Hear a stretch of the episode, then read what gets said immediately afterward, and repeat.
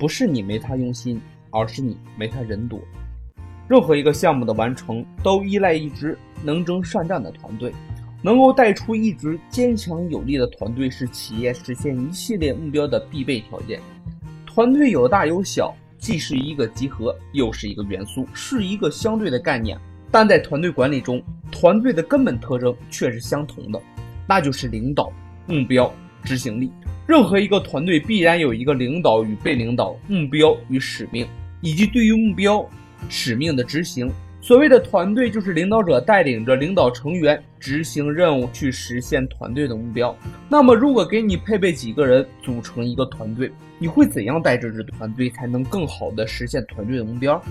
带领团队是一门古老的科学，又是一门永恒不变的科学。人没有猛兽的尖嘴利齿，没有飞行的翅膀，但人类却可以改变世界。这是因为人类对团队管理有着深入持续的动能性研究和积极的实践运用。团队是事业兴衰的基础，没有团队，事业就失去了生存与发展的根基。没有完美的个人，但可以有完美的团队。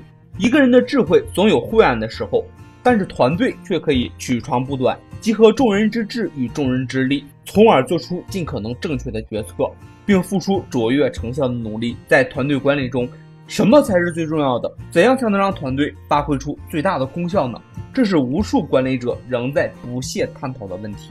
著名的 IT 巨头微软公司，其创始人比尔盖茨学历并不高，大学时辍学，但他依靠自己对目标的执着，与团队成员一起共同努力，最终把一个微乎其微的小公司经营成了世界五百强公司。沃尔玛创始人山姆·沃尔顿在集中管理、重视团队的力量，经常与团队成员保持高效率的沟通，激励员工为了企业的共同愿景而奋斗。后来，沃尔玛这个截取于一个山村小镇的零售商，竟然一跃成为世界五百强的企业中的第一名。山姆·沃尔顿把这个巨大的成就归结于他的领导的团队。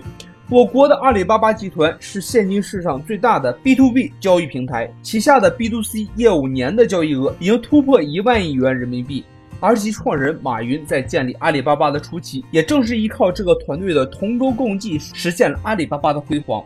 诚然，那些成功的团队管理事迹无不让我们向往，给我们以鼓励的激励。但我们又如何管理团队，从而使自己能够像那些卓越的成功团队一样，完成团队本身的目标使命？又如何作为优秀的榜样供他人学习？实际上，我们看到的一切辉煌，都是团队在发展中进行了大量的探索和实践才得来的。团队管理是一门科学，需要我们认真研究。有的人在带领团队时，感觉制度不弱了，就狠抓团队制度；感觉执行力弱了，就狠抓执行力；感觉凝聚力弱了，又狠抓团队的凝聚力建设。这样的话，我们只能头疼医头。脚疼医脚，始终跟在问题的后面，难以从根本上改进团队的管理。首先，我们要对团队管理有一个宏观的了解，然后整体与个别相结合，从而达到不仅知道团队管理中一些规律性的内容，同时还能统筹全局，有的放矢，确保做到做好。欲带好团队，就要先了解团队。想要做好团队管理，就不仅仅知道团队管理的表面现象，还要知其然所以然，通晓团队管理的深层内涵。在这一点上，我们借鉴房勇写的《卓越团队是怎样炼成的》一书中，就详细说明了怎样把自己的团队变成一个卓越团队。首先，我们要知道去哪里，才能知道怎么走。目标是组建团队的前提，是经营者的重大责任之一，就是让员工拥有梦想，并指出他们努力的目标，否则就不会成为一个合格的领导人。让梦想引领团队，在了解团队之前，我们得先看看群体。什么是群体呢？群体通常是群体通常是个体的数量上的简单相加。我们平常乘公交车或者地铁时，公交车或者地铁上的人很多，但这能称作一个团队吗？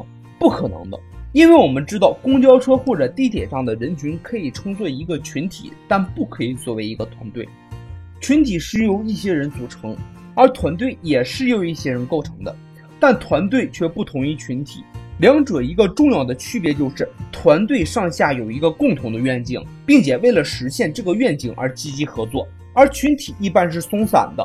共同愿景好比是团队一个长远目标，团队有了长远目标之后，接下来会细分一些中短期目标与若干个体目标。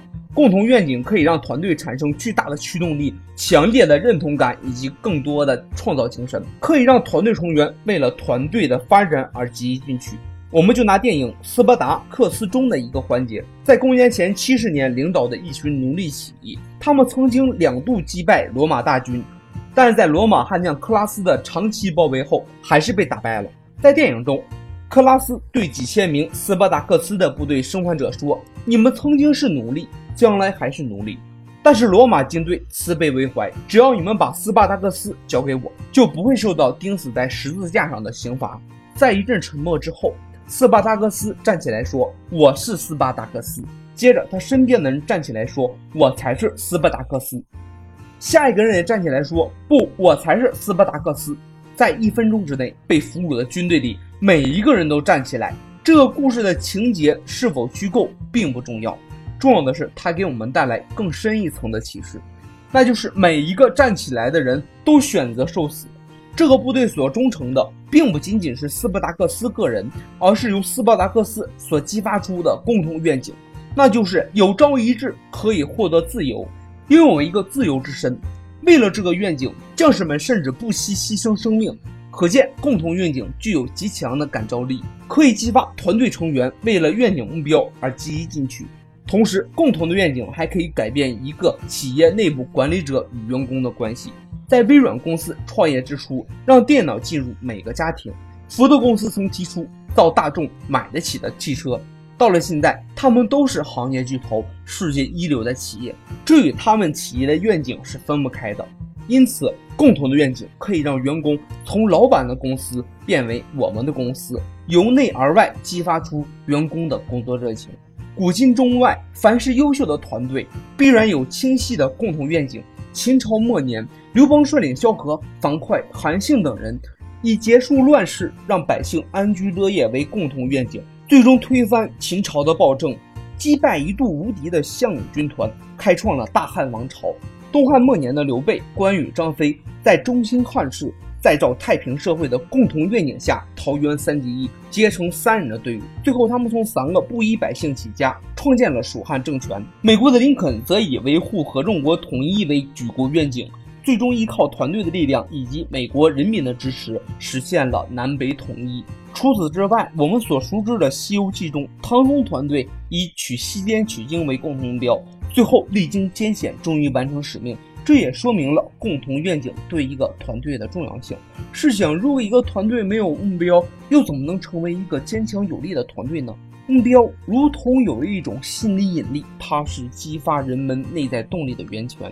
美国曾经有一位游泳运动员，在一次横渡海峡比赛时，由于当时是雾天，他还差几百米就要游到对岸。但是由于大雾挡住了射线，让他看不清对岸，最终遗憾地选择了放弃。当他事后知道自己快游到对岸时，他遗憾地说：“如果我当时看到对岸就在不远处时，我一定会坚持到最后，并且赢得胜利。”可见，我们不仅是要有目标，还要有清晰的目标。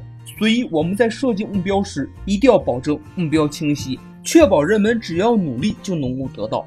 对于一个团队来说，员工看得到目标，经过努力实现一个又一个的目标，会让我们有一种成就感。同时，目标的存在会使整个团队不懈怠，会时时给自己一种鞭策。此外，目标还要具体，可以实现，不要完全脱离实际，一个团队才可以不断取得胜利，不断向前发展。那么，我们应该怎么样设计团队的共同愿景，才能够更有效果呢？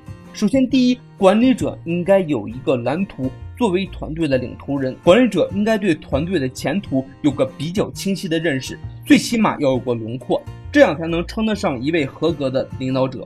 团队的管理者要对团队的未来负责，要对团队的未来走向有个宏观的把控。